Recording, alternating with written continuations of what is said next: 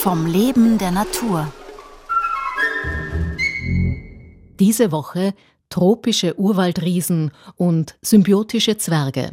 Der Botaniker Peter Hietz über die Bäume Costa Ricas. Heute die Vielfalt der Inga. Der Rahmen in Costa Rica ist ein größeres Wiederbewaldungsprojekt, das großteils von der Tropenstation in La Gamba in Costa Rica geleitet wird, im Rahmen dessen einzelne Flächen zwischen einem Tieflandregenwald und einem Montanwald wieder bewaldet werden sollen. Und auf einer so einer Fläche der Finca Amable, die ganz nahe der Ortschaft in La Gamba ist, wurden mehr als 150 verschiedene Arten gepflanzt mit über 6000 Individuen. Und das ist eines der Charakteristika tropischer Regenwälder, diese unglaubliche Biodiversität und vor allem der sehr große Reichtum an verschiedenen Baumarten. Insgesamt gibt es etwa 60 Baumarten bei uns. In Costa Rica gibt es bei einer einzigen Baumgattung, der Gattung Inga, mehr Baumarten innerhalb des Landes als bei uns in ganz Österreich Bäume überhaupt.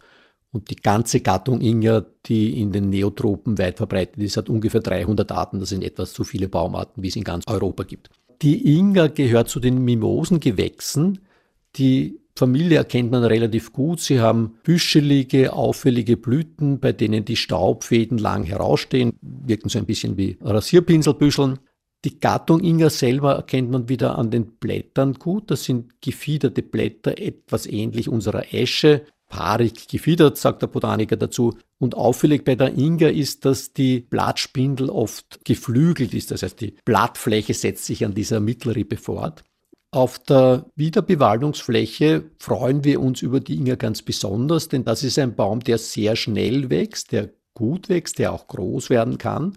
Sie bilden also meist einen, zumindest auf der offenen Fläche, nur einen kurzen Stamm, der sich breit in eine breite Krone verzweigt und dann schnell Schatten für andere Bäume und für den Boden bringt, was auf der Wiederbewaldungsfläche wichtig ist, denn dort ist unser größtes Problem ein sehr stark wüchsiges Weidegras, die Bäume müssen über die ersten Jahre freigeschnitten werden, immer wieder, bis die Bäume selber so viel Schatten machen, dass das Weidegras unterdrückt wird und in diesem Schatten können dann andere Bäume heranwachsen.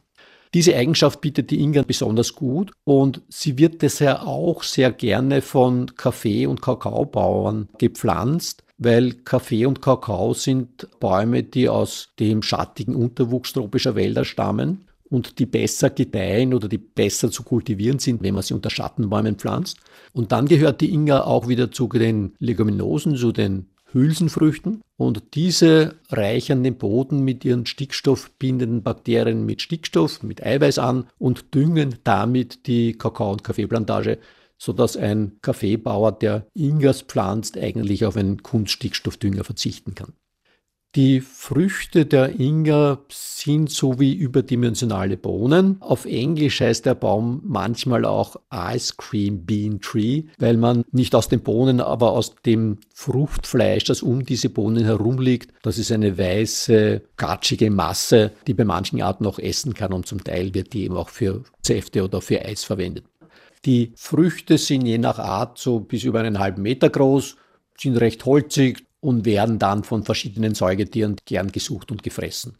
In der Wiederbewaldungsfläche der Finca Amable, die ist umgeben von landwirtschaftlichem Gebiet, aber auf der einen Seite grenzt sie über einen Bach an einen Waldrest an.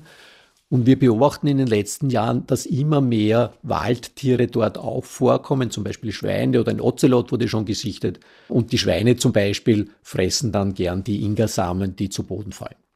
Wir schauen uns bei den Bäumen auch an, wann sie Samen produzieren, um zu wissen, ab wann die selber sich reproduzieren können.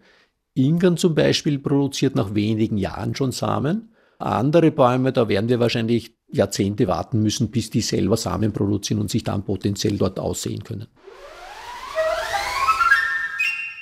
Tropische Urwaldriesen und symbiotische Zwerge. Peter Hietz, Professor am Institut für Botanik der Universität für Bodenkultur Wien, sprach diese Woche über die Bäume Costa Ricas. Gestaltung Maria Harmer. Redaktion Renate Plim.